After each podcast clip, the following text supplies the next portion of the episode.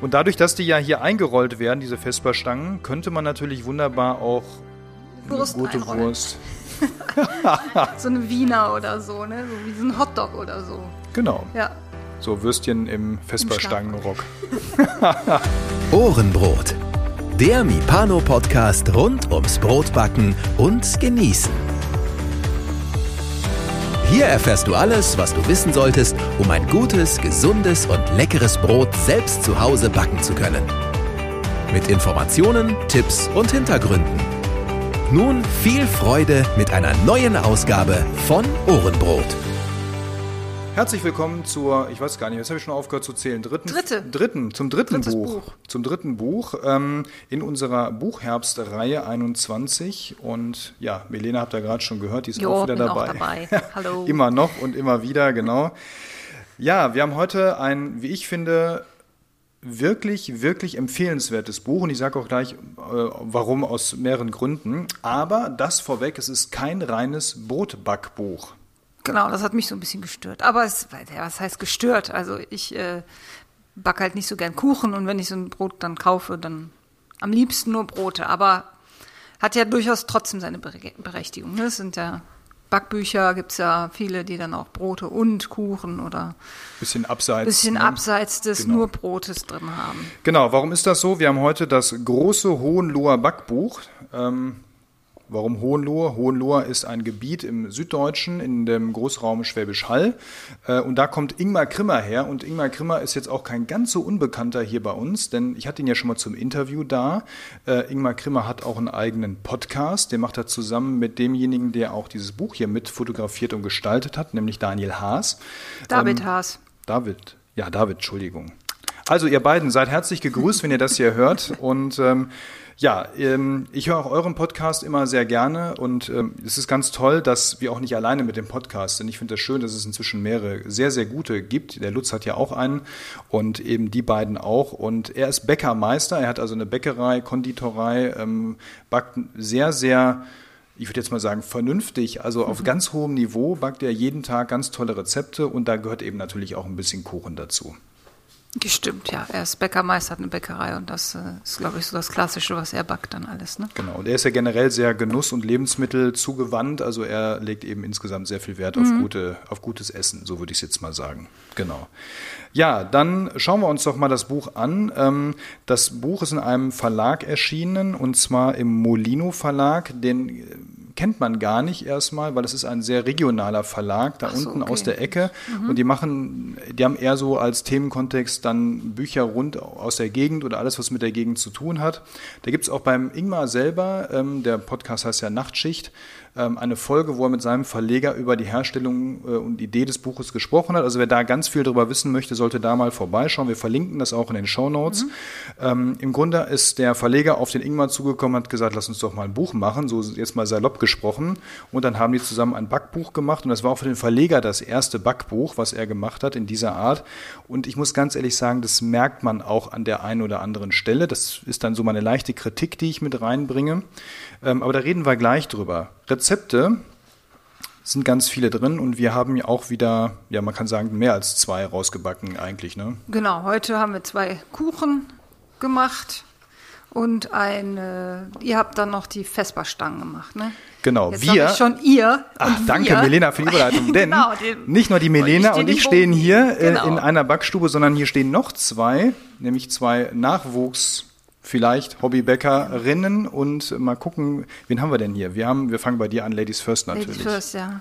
Ähm, wir haben jetzt eine, Familiensache mit draus gemacht. Ne? Und Meine große Tochter, die steht hier bei mir, das ist die Ida. Hallo?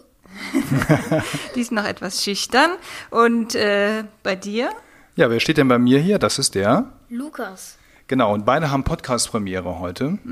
Beide sind zum ersten Mal in einem Podcast drin, somit quasi betreten sie den medialen Boden ja, und stehen jetzt quasi in der Öffentlichkeit. Nicht im Rampenlicht, aber zumindest seid ihr auf den Ohren der Hörerinnen und Hörer. Und äh, wir reden gleich ein bisschen, weil ihr habt uns nämlich fleißig geholfen, heute bei den Kuchen. Genau, die waren die Kuchenbäcker. Genau, und der Lukas hat mir bei den Vesperstangen schon geholfen und mit dem habe ich auch noch mehrere Sachen gebacken. Der Lukas wird in ein paar anderen Folgen auch nochmal vorkommen, ähm, weil der hat sich, ja, wie ich sagen würde, etwas dem Thema sich geöffnet und findet das auch ganz interessant. Und ich finde das schön, wenn man dann nicht mal alles so alleine machen muss zu Hause. Ja, fangen wir doch mal mit den Kuchen an. Ja, äh, willst du mal erklären, was, was ihr gemacht habt? Welche Kuchen aus dem Backbuch? Äh, also Lukas hat den Käsekuchen gemacht und ich habe einen Apfelkuchen gemacht. Ja, erzähl mal, wie ihr das gemacht habt. Äh, als erstes den Teig und dann hast du währenddessen die Äpfel geschnitten. Dann habe ich eine Zitrone ausgepresst. Aber ich weiß nicht genau, was Lukas gemacht hat. Vielleicht weiß der Lukas das ja der noch. Lukas sagen. Ja, ich hatte den Teig in der Schüssel praktisch gerührt. Also nicht selber mit einer Maschine. Und war das, war das schwierig oder konnte man das in diesem, aus diesem Rezept hier in dem Buch relativ einfach dann auch umsetzen?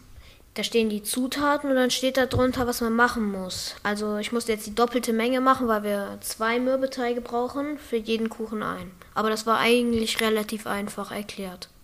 Genau, und das ist auch das, was ich finde, was die Rezepte insgesamt hergeben. Die sind relativ leicht also nachzubacken. Das Genau. ist für mich ein klassisches Einsteigerbuch. Ja, ja. Das sind halt auch klassische Rezepte, ne? So ein Genau. Käsekuchen einfach. Äh, stimmt, wir sind hier auch im, im in der der Rubrik Klassiker, ne?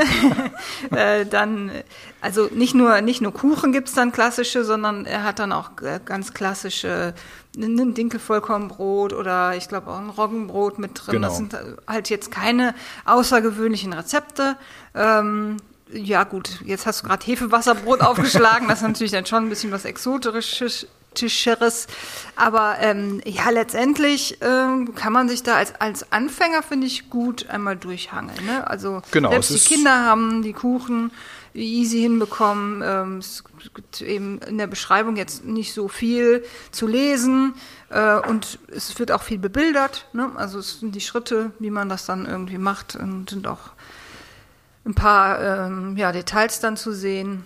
Genau, also insgesamt solide Rezepte, das kann man schon sagen. Man merkt auch, es ist halt eine Alltagsbackstube, wo er herkommt. Das heißt, er muss ja am Tag auch einiges da an, ich sag mal, Werken durchreichen, damit das auch äh, funktioniert. Und dementsprechend äh, nimmt er auch manchmal gewisse Ausgangsrezepte für verschiedene Produkte. Das ist eben ja auch, was man in der Bäckerei typischerweise so macht. Man kann nicht jeden Teig da neu ansetzen, das ist dann einfach zu kleinteilig.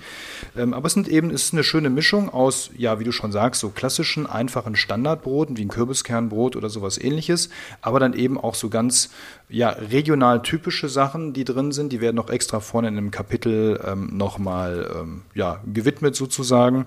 Und ähm, es ist zu jedem Rezept gibt es, wie gesagt, die Fotos, dann recht einfache, übersichtliche Anleitungsschritte und daran merkt man dann eben auch schon, so wahnsinnig kompliziert ist es nicht, aber es ist eben gut nachzubacken. Das ist relativ schlicht gehalten auch. Genau. Alles, ne? Es ist jetzt kein Schnickschnack, ähm, weiße Seite, da ein bisschen Text mit drauf, relativ großzügig gestaltet. Genau. Auch mal äh, Mut zur freien Fläche. Ja, genau. genau. Da kommt der David dann durch, der hat das, glaube ich, mit seiner Firma auch dann gestaltet, also David Haas in dem Fall auch fotografiert, der ja auch selber früher mal eine Bäckerlehre gemacht hat. Also der Ah, hat ja, halt auch okay. diesen eigenen Ursprung, erfährt man alles bei denen im Podcast. Ja, ich höre auch den Podcast so, ja, okay, regelmäßig, das ne? Und dann erzählen noch, die ja. was. Klar, ein paar Basics zu Anfang, so Ja. Crashkurs Backen hat er das genannt. Ähm, also da wird nochmal so ein bisschen was zum Falten und so weiter erklärt. Also das Buch ist eine erstmal runde Sache. Von der Anmutung her finde ich auch ganz schön. Der, der Einband ist so geriffelt mit so einem geriffelten Pappeinschlag.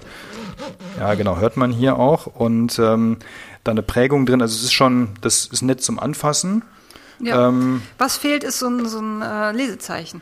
Das hat Ja. der, der Lutz ja immer eigentlich drin. Mindestens eins, wenn nicht sogar zwei. Und das finde ich immer total schön, wenn man dann sagt, ach, man blättert durch und sagt, das würde ich gerne So mal ein machen, Bändchen, macht man ne? sich so ein Bändchen dann rein Mhm, und genau. ähm, findet das dann schnell wieder. Und so muss man dann immer neu blättern. Ne? Absolut. Ähm, noch eine Kritik, weil ich habe es ja so eingangs ein bisschen angekündigt, wir kommen gleich noch zu den Vesperstangen, fest versprochen, aber wo wir schon mal bei den, ich sag mal, buchhandwerklichen Dingen sind.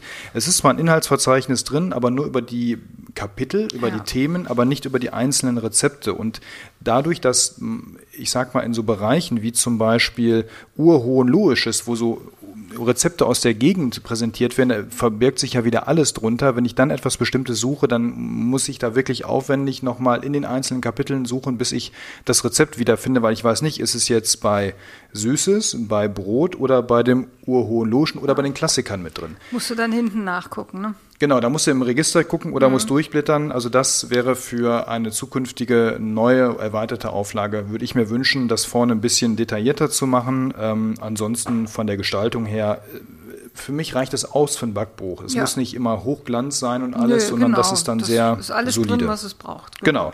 Dann haben wir noch die Vesperstangen gemacht, der Lukas und ich. Das ist schon ein paar Wochen zurück. Der Lukas muss noch mal überlegen, wie war das nochmal mit den Vesperstangen? ähm, ich frage mal so, wie haben dir die Vesperstangen denn so insgesamt gefallen? Sehr gut. Was hat dir denn so besonders daran gefallen? Das weiß ich nicht genau. Aber es hat halt einfach gut geschmeckt. Genau, wenn man sich die Zutaten von den Vesperstangen anguckt, dann kann das auch nur gut schmecken. Da ist nämlich alles drin, was man braucht und was Geschmack hat. Da sind Röstzwiebeln drin, da sind Leinsamen und Haferflocken im Brühstück mit drin. Da kommt ein bisschen Sauerteig mit rein. Und dann im Hauptteig kommen natürlich noch so Sachen rein wie Kümmel, da ist geriebener Käse drin. Und ich sag mal, je fester, desto leckerer. Also irgendwie so ein Parmesan, irgend so ein Hartkäse sollte man da reinmachen. Ähm, da ist Senf mit drin. Also das ist auch eine Zutat, die habe ich Och, noch auch nie. nicht wenig, ne? Nee, auch nicht wenig. 45 Gramm genau. Senf, wow. Und wenn du jetzt noch den scharfen nimmst, der etwas pikanter ist, dann kriegst du noch mal so richtig was da drunter gelegt. So Ja. einen schönen Süßen einfach dazu. Gibt es ja auch, so einen Honigsenf. Kann so. man auch. Honig kommt aber auch schon mit rein. so, okay. Ja, also da ist ja alles, alles drin, was Geschmack hat. Ja. Und letztendlich ist es so, wenn du die Dinger isst, das hatten wir schon bei dem Matthias in dem Buch, da brauchst du nichts anderes mehr. Ja. Ja, ja. Keine Butter drauf, nichts. Ist irgendwie alles mit drin, ne? Genau, alles mit drin. Drauf kommt auch noch mal Käse und Mohn und Ah, Kümmel okay. und ähm, klingt gut. Ja, das ist schon wirklich. Ist aber auch so ein Klassiker, ne? Den hat er auch in seinem Blog, glaube ich mal, dieses Rezept äh, in seinem Podcast Mhm, genau. ähm, aufgenommen und der wurde dann auch, meine ich, relativ häufig in unserer Gruppe gebacken, nachgebacken und ich glaube, das ist ein, ein sehr gutes Rezept, das äh, sehr gut ankommt. Genau, das macht auf jeden Fall Lust auf mehr.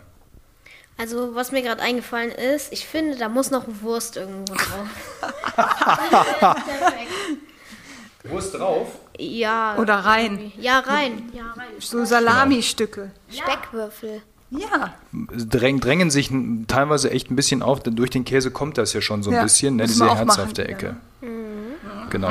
Und dadurch, dass die ja hier eingerollt werden, diese Vesperstangen, könnte man natürlich wunderbar auch eine Wurst eine gute einrollen. Wurst. So eine Wiener oder so, ne? So wie so ein Hotdog oder so. Genau. Ja, So Würstchen im Vesperstangenrock. ja. Ja, also das ist wirklich, ähm, ich habe noch mehr daraus gebacken inzwischen. Ich glaube, hier den Roggen-Dinkelleib hatte ich auch gebacken. Das ist nichts Okay. Wildes, aber es ist, du holst es raus und sagst, ja, das ist ein ehrliches, solides Brot. Mhm. Ja, also wer es mal nicht ganz so verrückt mag und äh, vielleicht auch eher ein Anfänger ist und so die wirklichen guten ähm, Sachen haben möchte, der kommt mit Ingmars Backbuch, ähm, so nennen wir es jetzt einfach mal, mit dem großen Hohenloher Backbuch wirklich sehr weit und wird viel Freude daran haben. Von mir wirklich eindeutig eine Empfehlung. Also das finde ich gehört ja an jeden guten Haushalt. Ja, der anfängt mit Backen. Oder einfach auch mal wieder zurück zum Ursprung möchte. Ja, okay. Also ich, ja. Ich finde, es ist ein schön, schön aufgemacht. Für mich wäre es jetzt, äh, wird es wahrscheinlich nicht so häufig rausgeholt werden, weil ich dann ähm, ja meine Rezepte natürlich auch selber mache, aber auch nicht so der Kuchenbäcker einfach bin. Ne? Aber wer dann so wirklich gerne in der Küche steht, Kuchen und warum zeigst du auch wieder? Weil ich gerne backe. Kuchen backst? Ja. Okay, also meine Tochter wünscht sich das Hohenloher, große Hohenloher Backbuch, äh, dann schenke ich dir das damit. Kannst du anfangen. Prima, wunderbar. Vielen Dank euch beiden, dass ihr mitgemacht habt. Den Lukas hören wir nochmal wieder gleich. Ida, dir auch vielen Dank. Und dann hören wir uns ja in der nächsten Folge wieder, Melina. Ne? Ja, machen wir so. Also, Kaufempfehlung. Vielen Ja. Dank, Ingmar, auch äh, für dieses tolle Buch. Und Gruß an den David an der Stelle. Ich hoffe, wir lernen uns mal kennen irgendwie. Ich glaube, also das, vielleicht fahren wir mal dahin. Ja, das können wir mal machen. So eine Podcast-Folge in der Backstube. auch, Genau, ne? zu viert. Zu viert. Hammer. Ja. Das wir. wird was. Ingmar, wir kommen. Bis bald. Da, der Da Ofen. klingelt's, genau. Das Ich nächste kommt. Super.